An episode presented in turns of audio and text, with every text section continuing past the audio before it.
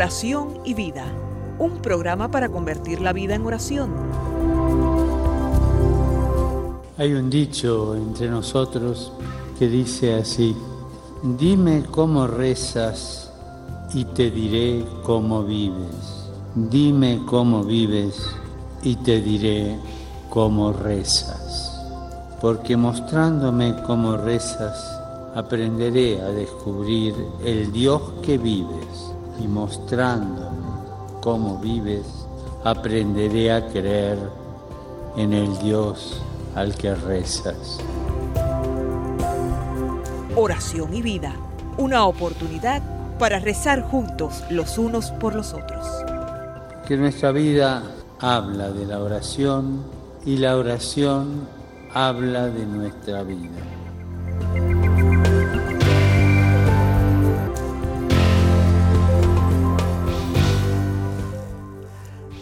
Ven, Espíritu Santo, llena los corazones de tus fieles y enciende en ellos el fuego de tu amor. Envía, Señor, tu espíritu, tu espíritu creador y renueva la faz de la tierra. Oh Dios, que has iluminado los corazones de tus hijos con la luz del Espíritu Santo, haznos dóciles a sus inspiraciones para gustar siempre el bien y gozar de su consuelo. Te lo pedimos por el mismo Jesucristo nuestro Señor. Amén.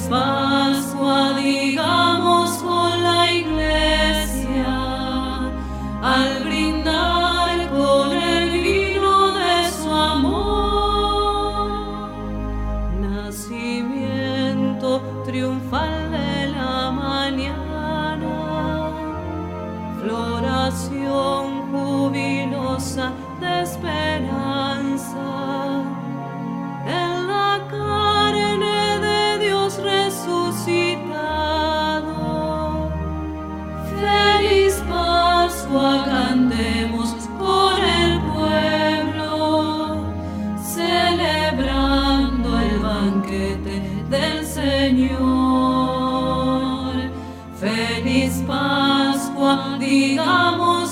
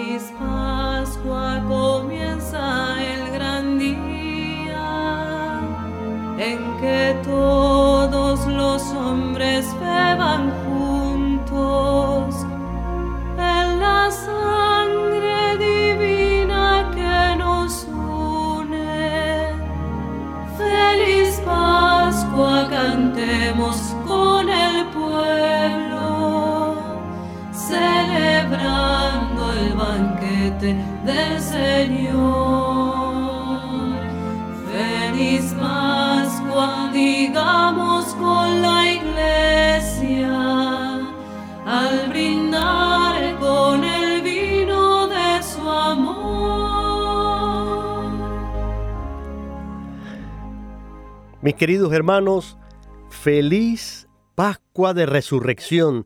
Ese tiene que ser nuestro saludo durante todo este tiempo. Feliz Pascua. Decirlo así, eh, con alegría, gritarlo, pero más que decirlo, demostrarlo con nuestra vida, con nuestra actitud, con el cambio que tiene que haber en nosotros, que se supone que hemos pasado de la muerte a la vida. Tiene que notarse en la familia, en el barrio, en, tu ciudad, en tu centro de trabajo, en tu escuela, donde quiera que estés, que se note que tienes el corazón lleno de la bendición pascual, lleno de la alegría y de la fuerza de un Cristo que ha resucitado y que ofrece esa posibilidad a todos los que con humildad, con generosidad, abren su corazón, abren su alma para recibirlo. Feliz Pascua, estamos hoy en este viernes de la octava de Pascua, esta primera semana de la Pascua que llamamos siempre octava de Pascua, octava de Pascua, porque prolongamos esa alegría del domingo de la resurrección a lo largo de toda esta semana. No quisiéramos que acabara para seguir gozando, seguir disfrutando de esa resurrección del Señor y de lo que significa en nuestra vida. Si quieres saber qué es la Pascua, qué celebra la liturgia durante todos estos días, durante esta semana, qué tiempo dura, cuándo comienza, dónde termina, cuáles son los colores litúrgicos que dominan eh, durante este periodo pascual, qué símbolos, qué signos vemos y que están presentes siempre durante este tiempo. También los sacramentos, de manera especialísima el bautismo, ¿por qué tiene tanta relación con este momento? Todo eso, si quieres saberlo, si quieres profundizar un poco más en la realidad de la liturgia de la Pascua, estás escuchando el programa apropiado. Oración y Vida tiene hoy Mm, conmigo al padre Jorge Perales. Así que, como todas las veces que estamos juntos, queda entre dos Jorges. Jorge Graña, desde aquí, desde el estudio 4 de Radio Católica Mundial, que les da pues la bienvenida y, de nuevo otra felicitación. Así quisiera pasarme todo el programa felicitándoles para que se les grabe eh, en la mente, en el corazón, esta alegría y este gozo.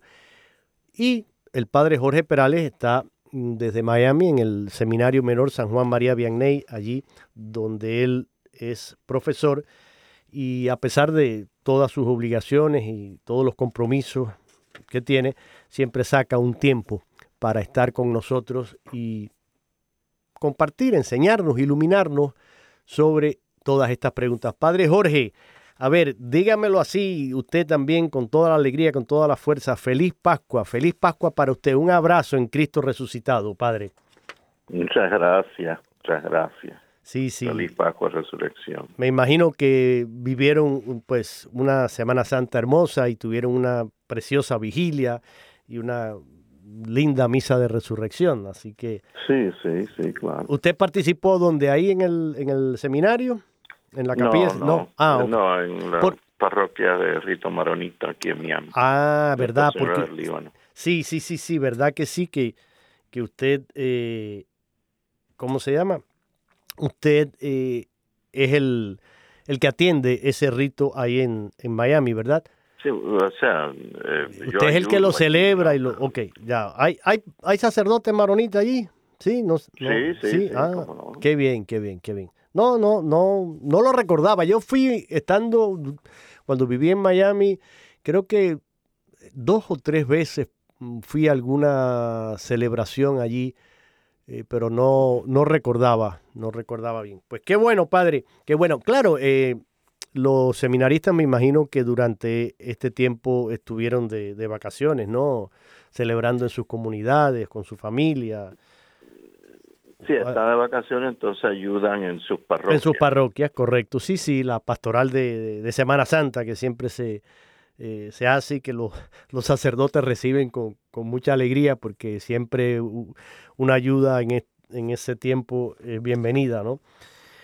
Pero mire, vamos a, vamos a entrar en, en materia. Lo primero sería yo, porque hablamos mucho, Padre Jorge, y mencionamos y vamos a escuchar infinidad de veces eh, Pascua, Pascua, Pascua y la Pascua y qué es la...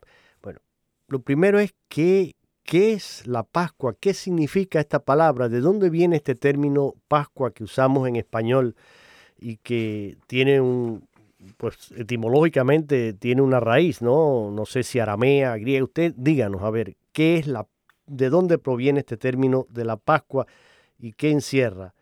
Eh, sí, viene del término, viene del hebreo pesha y significa el paso. El paso. Y es referencia al paso del ángel del Señor sobre el pueblo, sobre Egipto obviamente, y los israelitas entonces eh, que estaban en sus casas y habiendo sacrificado el cordero pascual, pues con la sangre del cordero eh, eh, la, la, untaron en la en las en los linteles de las puertas de, las casas. Sí. y al paso del ángel del Señor, pues entonces las casas que estaban marcadas con la sangre del cordero eh, los primogénitos no murieron, pero la, fue la plaga, la décima plaga de Egipto, en la cual murieron el, el primer hijo de cada familia y de, y de los animales igual. eh, sin embargo, los israelitas, habiendo eh, ofrecido el, el, cordero pascual y, y, comí, y comían obviamente la Pascua, ¿no? El cordero pascual y los panes sin levadura, etcétera, de en esa noche, eh, pues al pasar el ángel del Señor por Egipto, eh, las casas que estaban marcadas con la sangre del cordero eh, se, se salvaron, o sea, no, no, no murió el primogénito y entonces de ahí pues los, los egipcios sacan ya, votan al pueblo de Israel que se vaya, que es lo que querían, que era ir al desierto, al monte Sinaí, a rendir culto al Señor, que era, o sea, lo que Moisés había dicho, lo que Dios le había dicho a Moisés cuando lo envía a Egipto, o sea, que traiga al pueblo de Israel y allí eh, van a sellar la alianza ¿no? con Dios y entonces obviamente la, eh, pasan por el Mar Rojo, eh, que se abre, ¿no? Y ellos pasan y, y eventualmente llegan al monte Sinaí, entonces donde se sella claro. Eh, la alianza. Claro, entonces, por lo tanto, la palabra Pascua viene de ahí, o sea, es la Pascua del Señor, el paso del Señor. ¿Podríamos... Y en el Nuevo Testamento, pues obviamente vemos que en el contexto de la Pascua de ese año, que Cristo se celebra la última cena y es entonces en el contexto de la Pascua que ocurre toda la pasión y la, y, la muerte y resurrección de Cristo. Así es. Mire, en un diccionario abreviado de pastoral que vienen artículos con, sobre diferentes temas, ¿no? Mm, uno de ellos, relacionado con la Pascua, dice lo siguiente, lo voy a citar porque ahora me dio pie usted mencionando el, Nuevo Testamento, porque precisamente, claro, todo esto que usted nos acaba de describir, eh, pues corresponde a, esa fiesta de la, de, la, Pascua que tenía lugar en el, en el Antiguo eh, Testamento. Ese rito fundamental de la Pascua eh, era esa cena en familia o fraternidad a base del cordero, el panásimo, y las hierbas amargas y se conmemoraba precisamente esa liberación ¿no? de, la servidumbre de, Egipto, ese paso. Pero dice aquí, Padre Jorge, y lo voy a, citar textual y usted mm, después pues abunda ahora y me comenta, dice, el Evangelio de Juan alude a tres Pascuas de Cristo. Dice, la que coincide con la expulsión de los mercaderes. Si Juan 2, de, del capítulo 2, versículos 12 al 22, que pone de relieve el tema del pan. Juan 6 y la de la acogida triunfal de Jesús coincidiendo con el que se escogían, el día en que se escogían los corderos pascuales, para manifestar que Jesús es el verdadero Cordero de Dios que quita el pecado del mundo. La palabra Pascua en el Nuevo Testamento equivale a la fiesta de la Pascua o de los ácimos, a la cena pascual y el Cordero Pascual. La pasión de Jesús se desarrolla en un contexto pascual, ya que en ese tiempo tuvo lugar la última cena de Jesús, su, su eh, prendimiento, interrogatorio y condena. Según los sinópticos, recordemos los tres evangelistas sinópticos, Mateo, eh, Lucas y, Mateo, Marcos y Lucas, eh, según ellos, estos tres evangelistas, Jesús fue condenado en la noche de Pascua y crucificado al día siguiente. La última cena de Jesús fue pascual, según Marcos 14 del 12 al 26. En cambio, según San Juan, todos estos acontecimientos tienen lugar 24 horas antes, ya que Jesús murió cuando se degollaban los corderos de Pascua en la tarde del 14 del mes de Nisan. Los sinópticos ponen de relieve que la última cena es la Pascua nueva. Juan acentúa que Jesús es el nuevo cordero. Eh, pero como vemos, mm, aunque unos buscan acentuar entonces una cosa, otros la otra. Pero ¿qué nos puede comentar sobre esto, Padre? E, e, ese significado de la Pascua en el Nuevo Testamento y, lo que el contexto en el que Jesús desarrolla eh, su última cena y, y, esto que menciona aquí de Cristo como el, Cordero Pascual y, la, digamos, la verdadera Pascua cristiana. Eh, la Pascua, es, o sea, en Cristo se hace, llega a su cumplimiento. Ya. como dice el Señor, yo no he venido a abolir la ley de los profetas, sino traerlo a su llevarlo a su plenitud. Exacto. Entonces, a todo su significado. Entonces, por lo tanto, el significado eh, pascual, eh, diríamos, es el, el, el punto climático, el clímax de cada del evangelio, o sea, de los cuatro evangelios y obviamente de toda la predicación de, de Cristo y obviamente de la predicación de la iglesia apostólica y de la iglesia hasta el día de hoy. Y a eso se le llama el misterio pascual. Ya.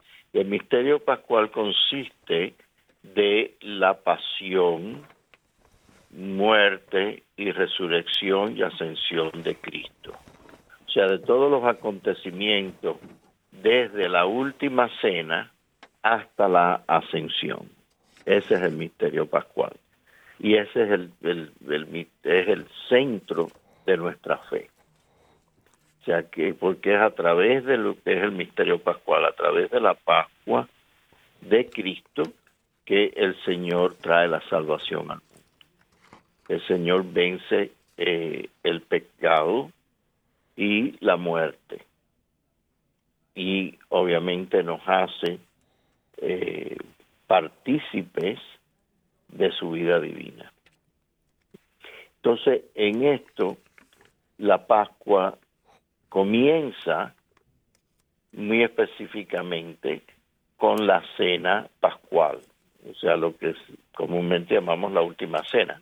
Obviamente Jesús desde niño todos los años hubiera celebrado la cena pascual.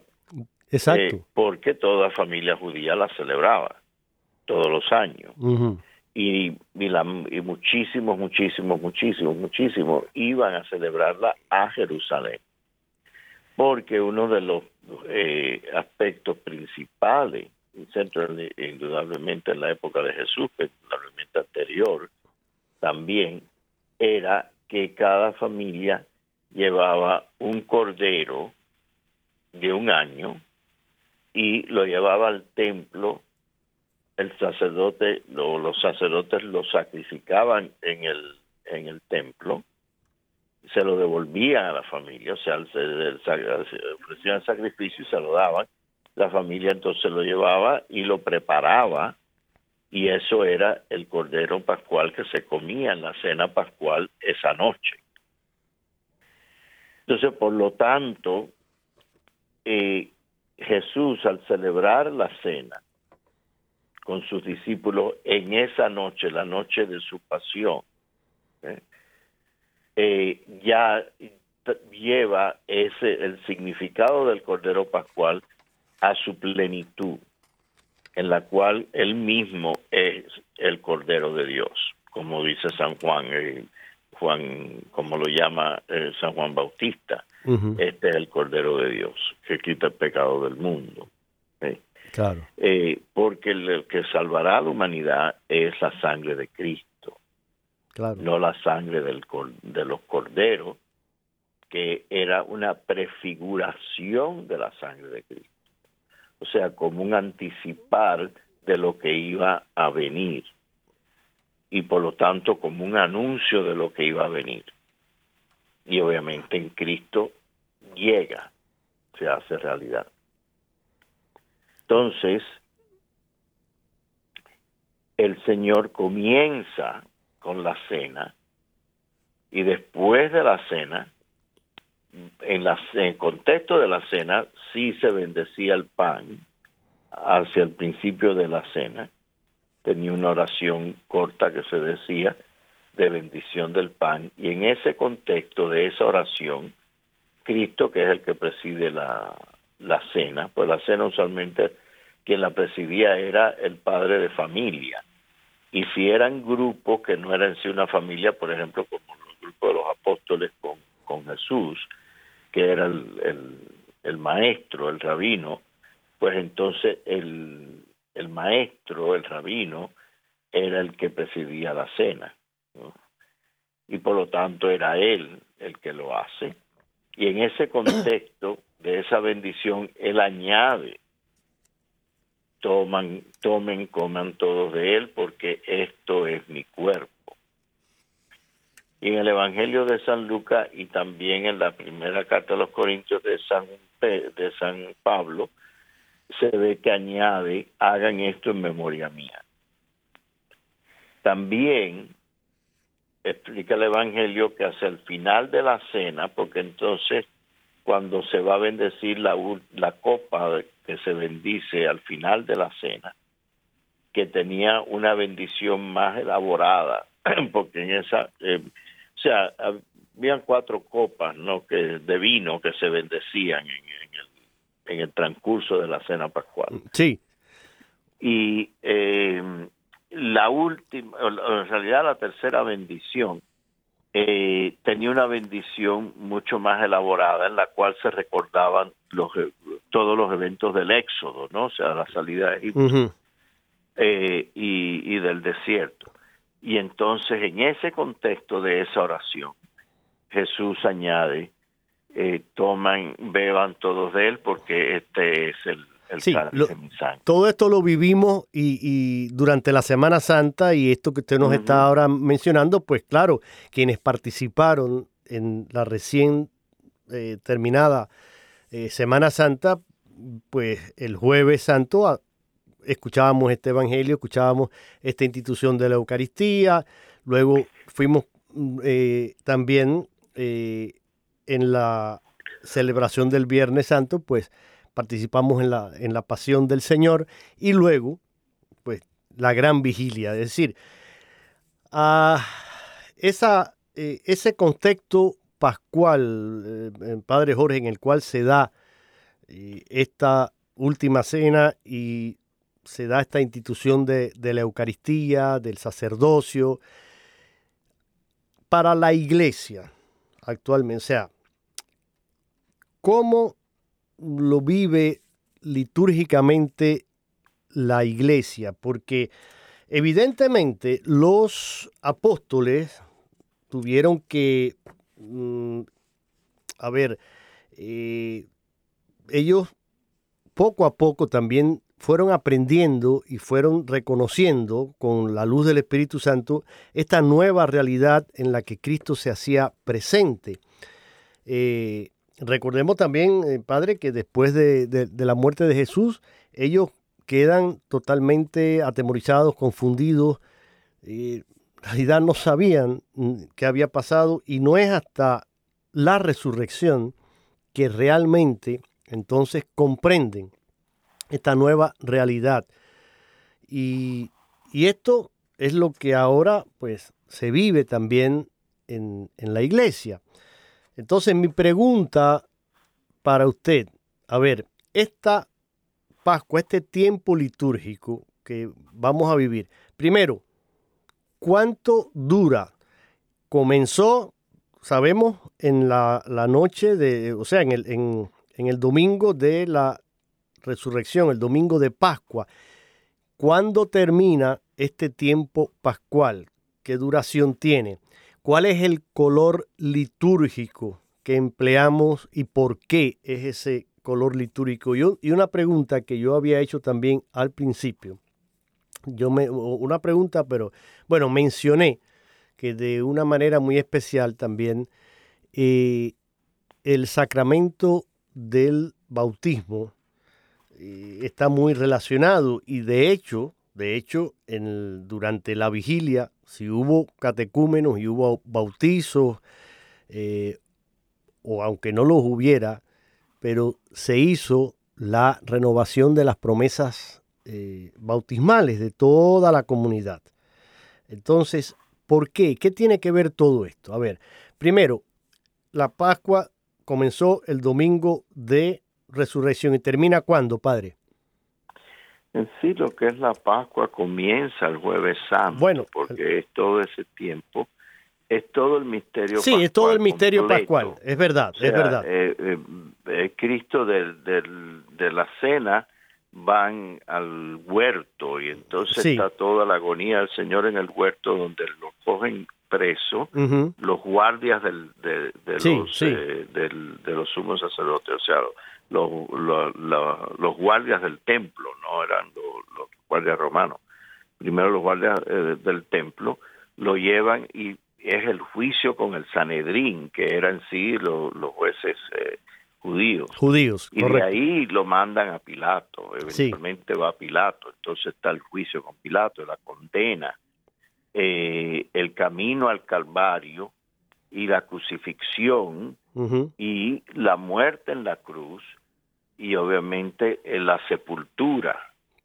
Y el, el todo el, desde la noche del viernes el primer día en la sepultura, después el sábado en la sepultura y el tercer día sepultado, que es el domingo, entonces el Señor resucita y el sepulcro está vacío, el sepulcro está vacío y la piedra quitada, la piedra no se quita para que Jesús pueda salir, o sea, al estar resucitado no está atado a las leyes eh, materiales. Correcto y por lo tanto puede pasar por, por la piedra cerrada. Sí, de hecho entra eh, en el cenáculo cuando están... cuando va al, al, cenáculo y están las puertas cerradas y, Jesús entra. en medio de ellos. Exacto. ¿no? Eh, y, pero la, la piedra está quitada para que los que vienen, para que puedan ver, o sea, María Magdalena y los apóstoles puedan ver que el sepulcro está vacío. Eh, vacío, o sea, proclamando la resurrección. Y, y entonces después estará 40 días con los apóstoles y a los 40 días eh, la ascensión al cielo. Todo esto es el misterio pascual. Entonces, por lo tanto, le, el tiempo específico, por eso se le llama a los tres días del, del jueves por la noche al domingo por la noche, o sea, son tres días. Eh, o sea, de, de, noche en noche son tres. Sí, se dice el triduo pascual. El triduo pascual. Exactamente. Los tres días pascuales. Y entonces ya el, el, domingo de resurrección, entonces empieza lo que se le llama el tiempo pascual. el tiempo pascual son los 40 días hasta la, la ascensión y entonces y de la ascensión hasta Pentecostés porque las, después de la ascensión de Jesús, nos dice los hechos de los apóstoles, los apóstoles volvieron a Jerusalén, o sea que porque estaban en el Monte de los Olivos, que es ahí mismo, y vuelven al cenáculo. Y estando en el cenáculo, ahí se quedan, pero ahí esperando porque Jesús les dice, esperen la promesa del Padre, que es el Espíritu Santo. Entonces pasan nueve días hasta el domingo de Pentecostés que no es el domingo después de la ascensión, sino el domingo siguiente después de, la, de ese domingo, o sea que son nueve días. Y entonces viene la el descenso, o sea, el descendimiento y, obviamente la venida del Espíritu Santo. Sobre los apóstoles que estaban, como nos dice los hechos apóstoles, permanecían en la oración junto con María, la madre de Jesús, y, y los hermanos de este, ¿no? Y entonces, por lo tanto, el tiempo pascual son 50 días. Esa era una fiesta que originalmente existía y existe todavía en el judaísmo, que eran 50 días después de la Pascua, la Pascua que hablamos del libro del Éxodo. Sí. Que es el tiempo sobre el tiempo, o sea, la plenitud de los tiempos, porque el tiempo se representa por los siete días de la creación y por lo tanto los siete días de la semana. Entonces, siete por siete es 49 y un día más es 50. O por lo tanto, el día 50, y de ahí viene la palabra Pentecostés, que viene del griego penta, que es el, el cinco, y de ahí entonces Pentecostés quiere decir cincuentena. Eh, el 50, que es un número más de allá del 49, que es obviamente 7 por 7, significa entonces el 50 la eternidad. Igual que el 8 también es símbolo de la eternidad. Por lo tanto, el octavo día es el día de la eternidad. Y fíjese que en el Evangelio de eh, que se va a leer el domingo siguiente, este que viene, como, di, como especifica que ocho días después, estando reunidos en, con las puertas cerradas y Tomás estaba con ellos, vino Jesús en medio de ellos y les mostró las heridas, etcétera, ¿no? Mm. es ocho días después. O sea, eso tiene un significado teológico, que es la eternidad de Cristo resucitado. Mire, ahora... por lo tanto, en la Pascua entramos en esa eternidad de Dios, que entramos en ella empezando por el bautismo. Ya, y de ahí viene entonces la tradición de bautizar en la Pascua. En la Pascua. Bueno, de resurrección. Vamos a, vamos a dejarlo hasta aquí, porque usted ha introducido algunas cosas muy interesantes y que vamos a abundar en la segunda parte del programa. Pero yo quisiera ahora que hiciéramos una pequeña pausa musical también para escuchar la preciosa voz de la hermana Glenda en esta lindísima canción que ella titula Yo creo en tu resurrección. Pónganle atención a la letra de esta canción porque nos da pie a una mm, reflexión personal sobre lo que debe ser la resurrección en la vida del cristiano y de esto vamos a estar hablando con el padre Jorge en la segunda parte del programa. Pero ahora les dejo con la hermana Glenda y su canción Yo creo en la resurrección. Yo creo en tu resurrección porque puedo amar, puedo reír, puedo abrazar mi mayor enemigo y mirar en ti. Yo creo en tu resurrección porque tengo paz en mi corazón, porque puedo entregarme a pesar de todo este dolor. Creo en resurrección, porque soy feliz junto a ti, porque me amas tanto que hasta moriste por mí. Yo creo en tu resurrección, porque puedo amar, porque tengo tanto, tanto, tanto para entregar. Creo que tú, Señor, vivirás en mí. Yo creo que tú, Señor, vencerás en mí. Yo creo que tú, Señor, morarás en mí. Para siempre, para siempre, Señor. Yo creo en tu resurrección porque ni el dolor ni mi propio error, ninguna angustia podrá separarme de tu amor.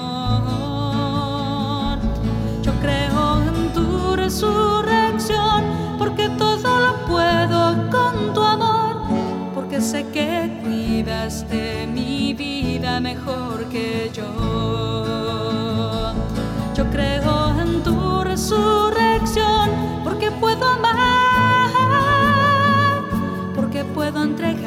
Pesar de todo este dolor. Yo creo en tu resurrección porque puedo amar, porque tengo tanto, tanto, tanto para entregar. Yo creo en ti, Señor. Yo creo en la fuerza de tu vida. Creo que donde sobreabundó el pecado, sobreabundó más tu gracia. Creo en la fuerza de tu pequeña semilla en nuestro corazón, que da el ciento por uno. Creo que vives en nosotros. Yo creo en ti, Señor. Yo creo en tu resurrección, porque puedo amar,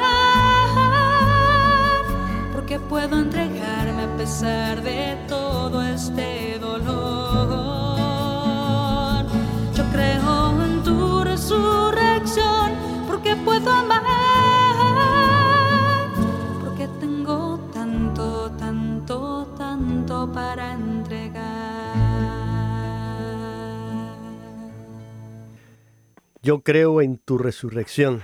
Nos cantaba la hermana Glenda y realmente una letra preciosa. Y ella dice, creo en tu, en tu resurrección porque puedo amar, porque tengo tanto para entregar. Es decir, el amor es el signo de esa resurrección. Y todo esto pasa precisamente por el amor de Dios hacia nosotros. Y vamos aquí en el programa Oración y Vida hoy, conversando con el padre Jorge Perales. Si sintonizaste tarde esta transmisión, estamos comentando acerca de la Pascua y la resurrección del Señor, lo que significa esta resurrección en la vida de la iglesia, en la vida del cristiano.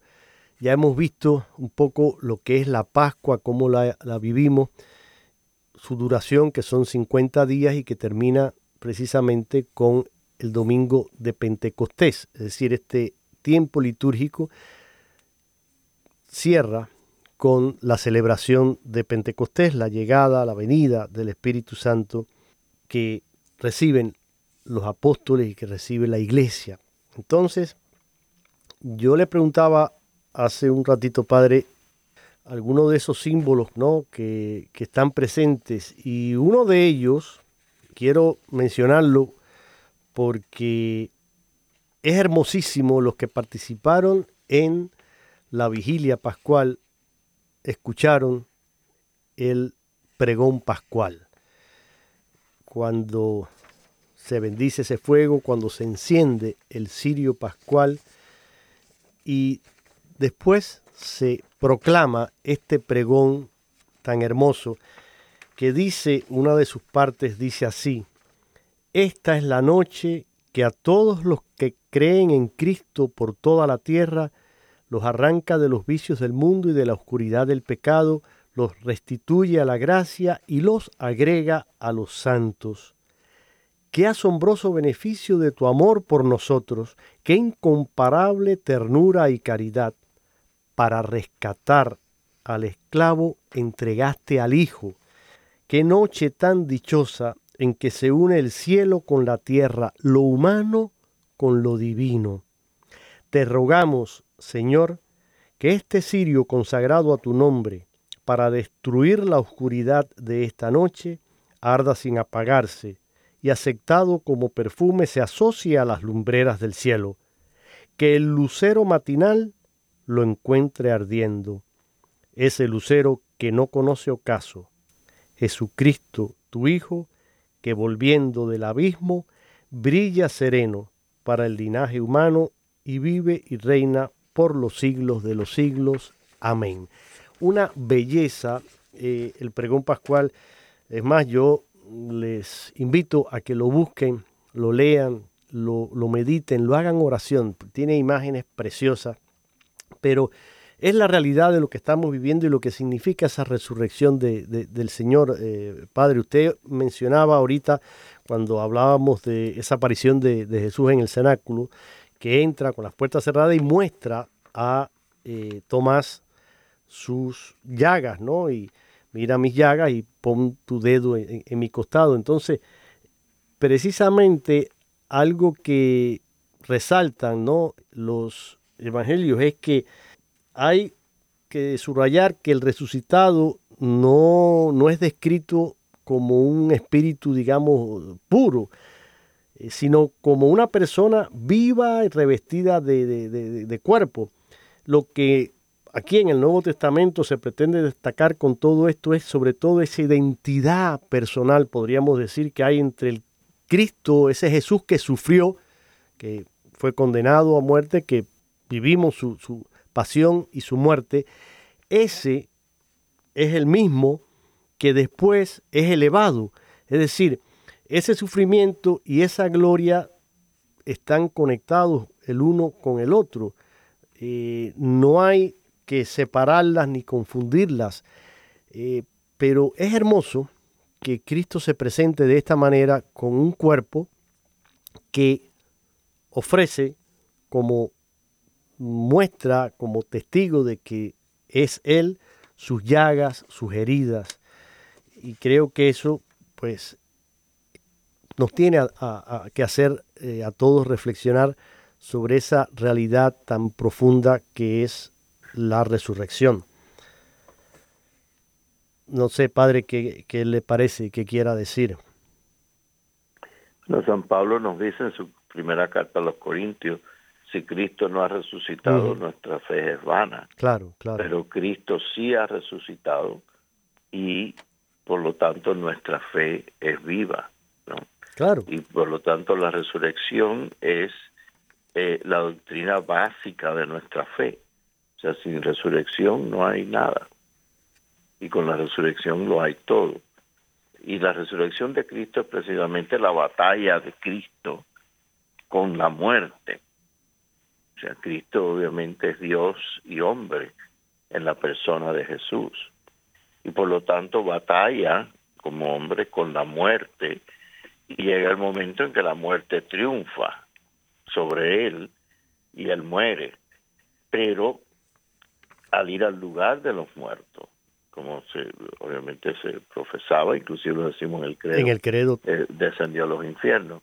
Eh, el defender a los infiernos es eh, descender a los lugares de abajo, o sea, en la antigüedad se consideraba que los muertos al morir iban a un lugar que estaba debajo de la tierra, o sea, no, no enterrado, sino como debajo, ¿no? De lo que era la, la tierra. Y eh, ese otro lugar, que era el lugar de los muertos, se le llamaba también infierno porque era el lugar de abajo, no necesariamente el infierno de los demonios, sino era el lugar de abajo. Y entrando a ese lugar como un mortal, como hombre que ha muerto, pero es Dios también. Entonces la muerte, pensando, eh, eh, o sea, figurativamente, ¿no? Como se a veces se expresa, la, la muerte pensó que, que había abrazado a otro mortal más, pero se encontró con Dios. Y pensó que, que, que había vencido, pero entonces se encontró que era ella, la muerte, la que era vencida. Y Cristo obviamente en esa batalla vence la muerte y la muerte muere en Cristo y la muerte de la muerte es la resurrección, porque ya no hay muerte, es la vida. La vida, eh, eh, vida total y completa.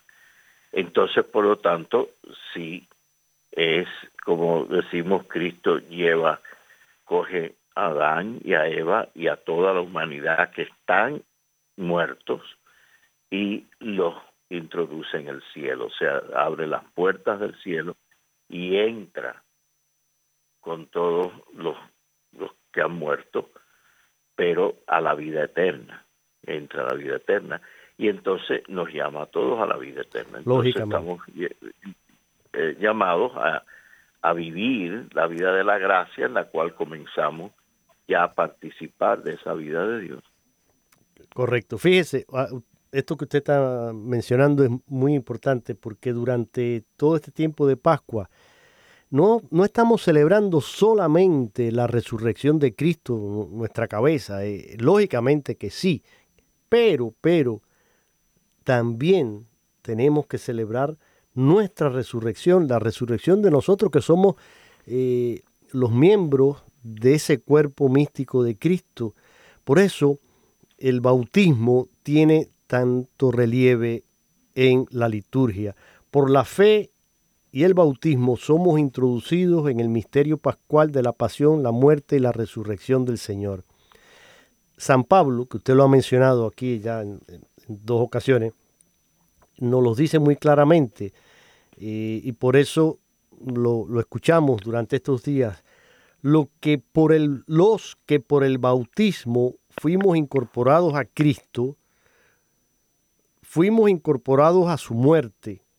Por el bautismo fuimos sepultados con Él en la muerte para que así como Cristo fue despertado de entre los muertos por la gloria del Padre, así también nosotros andemos en una vida nueva. Romanos capítulo 6, versículos del 3 al 11. Búsquenlo. Eh, es, precioso, pero tenemos que ser conscientes de esto, Padre, y quizás también eh, esta vida nueva en Cristo tiene que ver con el color litúrgico de, de, este tiempo, que es cuál, el blanco, ¿verdad? Sí, se usa el blanco principalmente. El blanco eh, significa la, la pureza, significa la gloria, significa la luz divina la luz propia de, la, de Cristo resucitado y por lo tanto se usa el color litúrgico blanco. También el tiempo pascual a veces hay algunos hay, hay algunos días en que se conmemoran mártires. Y entonces en esos días sí se utiliza rojo que es el color de la sangre ya. eh, para los mártires. Y claro, en el tiempo pascual la celebración de la fiesta de los mártires adquiere eh, un significado especial porque obviamente la vida y la muerte del mártir se identifica con la muerte de Cristo y por lo tanto la entrada del mártir en la vida eterna eh, se identifica con la resurrección de Cristo. Entonces, por lo tanto, la celebración de la fiesta de los mártires en el tiempo pascual adquiere un, significado especial en ese sentido, que es el mismo que tienen otros tiempos litúrgicos también, pero como en el tiempo pascual como se recalca un poco más. Ya. Pero principalmente el color es el blanco. Principalmente, claro. Y hace un rato usted mencionaba que durante estos mm, eh, eh, esta cincuentena pascual también se celebra la ascensión del Señor, que tiene, se celebra a los 40 días, ¿no? Eh, después de la Pascua. Coméntenos un poquito sobre eso, Padre. Perdón, no el Evangelio. Eh, San Lucas en los Hechos de los Apóstoles menciona que 40 días después de la resurrección, eh, Jesús va con los discípulos, los encuentra en el Monte de los Olivos y mientras les, bendice es llevado al cielo, asciende al cielo. Exacto. Y eh, este, esta celebración de, de, la ascensión es una solemnidad, ¿verdad? Que se traslada a veces al, al domingo.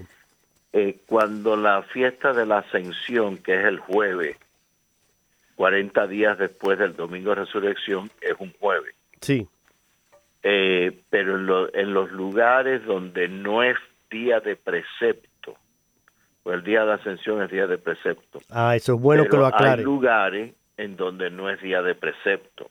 Entonces, en donde no es día de precepto, se pasa al domingo siguiente.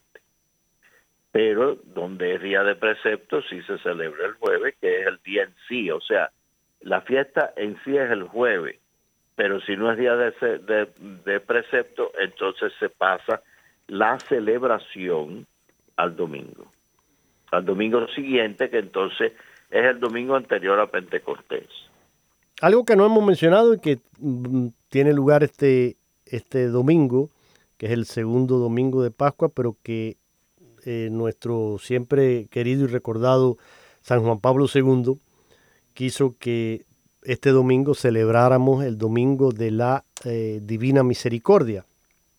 Y eh, esta devoción que ahora está tan extendida en la iglesia, gracias a Sor Faustina Kowalska, que fue quien recibió eh, esta ah, revelación del Señor y que se ha extendido y se reza la divina misericordia en toda la iglesia. Y va a haber de hecho un, congreso, creo, un evento muy bonito este domingo de la divina misericordia. Así que yo creo que también es bueno que todos en familia recen esa coronilla a la divina misericordia, porque realmente, como hablábamos usted y yo fuera de, del aire, Padre, este mundo en que estamos viviendo, creo que más que nunca está necesitado de, esa misericordia del Señor, porque cada día se aleja más y más y más de lo que en realidad eh, Dios quiere para el ser humano. Y lo estamos viendo en, todos los países, basta eh, escuchar las noticias en la radio, ver la, la televisión para ver los horrores que están ocurriendo, no solo en, la violencia de la guerra, sino con todo este eh, adoctrinamiento ideológico, con toda esta guerra cultural en la que se nos quieren imponer una serie de conceptos eh, que nada tienen que ver con la moral cristiana, que nada tienen que ver con los principios y los valores eh, que realmente hacen al ser humano esa corona de la creación, como dice el, Salmo 8, ¿no? Hiciste poco inferior a los ángeles, lo coronaste de gloria y dignidad. Y, y realmente cuando uno mira esas cosas y dice, y realmente este hombre que a veces hoy estamos viendo y que se manifiesta de tal manera, merece que, que Dios le haya hecho este regalo, que Dios confíe en él de esa manera hay que realmente pedir perdón y que la misericordia del Señor se apiade de nosotros y que este tiempo de, de Pascua, Padre Jorge, sirva para cambiarnos, para pasar de esa oscuridad, de esa tiniebla, de esa muerte que es el pecado, a la nueva vida, a la gloria, a la resurrección que eh, significa estar eh, en gracia de Dios. Un mensaje final, Padre, para ir cerrando ya el programa en el día de hoy que nos queda apenas un minutito. Algo con lo que quiera dejarnos mm, para meditar, digamos, durante esta octava de Pascua. No, la resurrección de Cristo, ¿no? Entonces Cristo que ha resucitado entre los muertos, con su muerte ha pisoteado la muerte. Y a todos y a todos los que yacían en las tumbas, o sea, los que ya estaban muertos, les ha dado la vida llevándolos al cielo. Y a todos nosotros que aún estamos en este mundo, también nos promete y nos da esa vida a través de la vida de la gracia que recibimos en el bautismo. Y por lo tanto, si Cristo no ha resucitado, nuestra fe es vana. Pero como Cristo sí ha resucitado, pues nuestra fe es verdadera. Pues muchas gracias, Padre Jorge. Mm, de nuevo, un, abrazo grande en Cristo resucitado y con mi agradecimiento personal y de toda nuestra audiencia por estar siempre con nosotros. Y un abrazo también pascual a todos ustedes que tengan una feliz celebración de la Divina Misericordia y por favor sean testigos de Cristo resucitado en el mundo. Hasta el próximo viernes, si Dios quiere.